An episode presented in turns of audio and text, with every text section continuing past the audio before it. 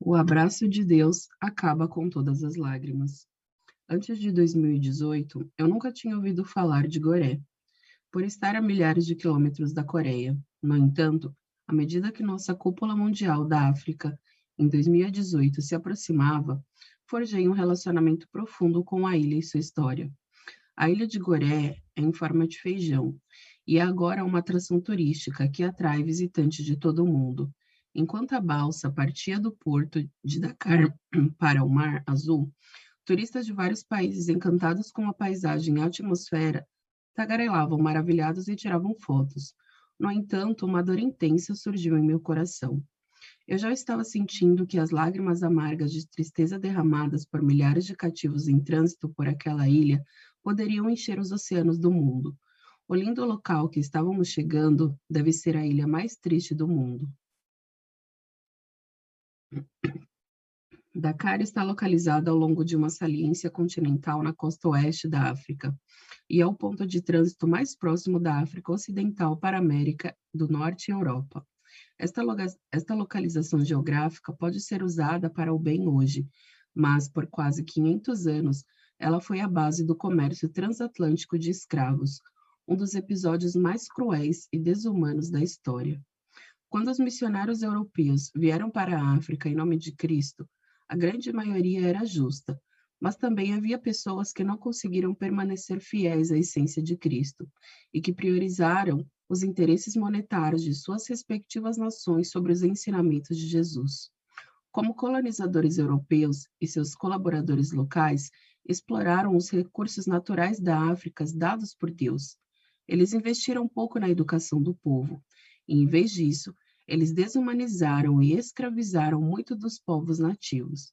A partir do século XV, as potências coloniais europeias migraram para a África, saqueando os recursos do continente e escravizando as populações locais. Homens e mulheres e crianças foram acorrentados, levados à força para a ilha Goré e enviados para a escravidão na Europa e nas Américas. Enquanto estavam na ilha de Goré, os prisioneiros foram acorrentados tão fortemente que era quase impossível para eles andarem.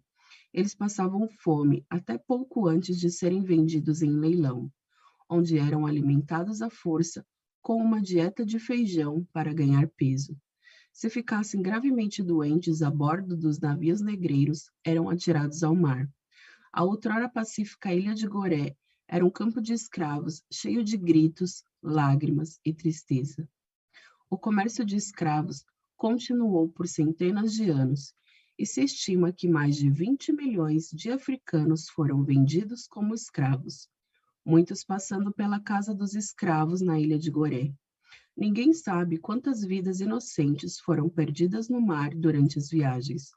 Como a verdadeira mãe, partiu meu coração saber que tais atrocidades foram cometidas por muitos que oravam em nome de Jesus Cristo. Sabendo dessas coisas, queria visitar a ilha de Goré e libertar a agonia e a mágoa histórica de todos os africanos que sofreram com o tormento da escravidão. O que agora é um local turístico foi o epicentro do comércio de escravos da África Ocidental. Observei as belas casas construídas para os traficantes de escravos europeus e o contraste com o campo de escravos localizado a apenas 30 metros atrás deles não poderia ser maior.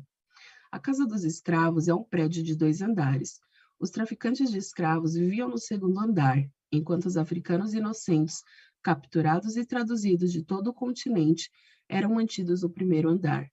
Enquanto aguardavam o embarque em navios negreiros, a maioria dos visitantes e dignitários visitavam o segundo andar, mas passei meu tempo nas celas de escravos no primeiro andar.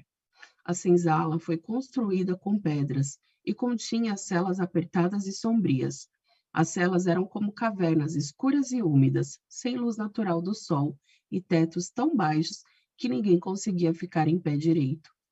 No final de um corredor estreito com celas dos dois lados estava a famosa porta sem retorno. Os homens e mulheres e crianças que passaram daquela porta para navios negreiros que navegavam para as Américas nunca mais viriam suas famílias. Segundo a guarnição da Porta Sem Retorno, derramei lágrimas.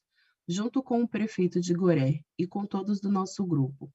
Enquanto orava para que a África fosse libertada da dor e do ressentimento causados pela escravidão, enquanto eu estava parada naquela porta, eu podia ouvir os choros e lamentos de incontáveis africanos levados contra sua vontade. Minha dor aumentou quando testemunhei turistas rindo e brincando ao passarem pelas celas de escravos. Mas também vi famílias franzirem a testa e suspirarem de tristeza ao ver essas lembranças da crueldade humana. Uma mãe se inclinou sobre uma escada de tijolos vermelhos e fez uma oração em lágrimas.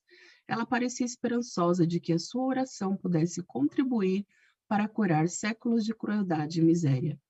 Libertar aqueles que ascenderam é diferente de confortar aqueles que estão vivos na terra. Ambos são possíveis através da oração fervorosa da Filha Unigênita de Deus, que carrega a missão de salvar a humanidade. Enfrentando as paredes silenciosas e de aflição na casa dos escravos, quebrei para sempre as misérias correntes da opressão da África. Conforme a foto 19 de janeiro de 2018, a porta sem retorno na ilha Goré, Senegal. Os lamentos angustiados dos africanos devem ser ouvidos e a sua situação abraçada. A longa e dolorosa história da humanidade de exploração e privação de liberdade deve chegar ao fim. Essa foi a minha motivação ao viajar milhares de quilômetros para chegar à Ilha Goré e caminhar nesta ainda lamentável e triste terra da África. Tendo visto as celas de escravos e a porta sem retorno no primeiro andar, não subi as escadas que levavam ao segundo andar, onde moravam os proprietários de escravos. Em vez disso, fui até o quintal. Lá, junto com o prefeito da ilha de Goré, Augustin Senhor e sua esposa e muitas autoridades locais, fiz uma oração pela libertação de todos os africanos que morreram como vítimas da escravidão. Uma curta caminhada dali nos levou a uma pequena praça. Ao longo de uma das paredes pintadas de amarelo, havia várias pequenas placas homenageando líderes eminentes que visitaram a ilha, incluindo Nelson Mandela, Barack Obama, Madre Teresa e João Paulo II. Enquanto eles inauguravam uma placa com meu nome e liam a inscrição, o prefeito senhor disse: Isso não representa totalmente o quanto nos sentimos gratos e endividados, mas permanecerá por muitas eras como um símbolo duradouro do precioso coração que você trouxe aqui. Muitos entre a multidão me agradeceram por ter libertado a África do peso de 500 anos de sofrimento. Foi um sincero agradecimento por parte do povo do Senegal e do continente, eu senti. Após a inauguração, os Little Angels levaram todas as lágrimas com belas canções senegalesas que aprenderam e ensaiaram durante muitas horas. Enquanto caminhávamos para o pier para partir, disse ao prefeito que queria deixar um presente que beneficiaria toda a ilha. Quando chegamos ao pier, ouvimos o som de uma lancha se aproximando. Era uma ambulância aquática que eu havia preparado como presente para a ilha de Goré, para transporte de passageiros e pacientes de emergência, batizada com o nome de Victoria. Ela refletia nossa esperança comum de que, embora inúmeras vidas tenham sido perdidas ao longo dos séculos, nenhuma outra seria perdida por falta de um barco médico. Na África, a situação de muitos continua des desoladora. Apesar dos abundantes recursos naturais e da beleza cênica maravilhosa, a pobreza é desenfreada. No entanto, os africanos são gentis, compassivos e diligentes. Deus chamou os povos da África para brilhar como radiantes e imutáveis criações celestiais. Os africanos me fazem sentir o coração de nosso Criador, os nossos pais celestiais.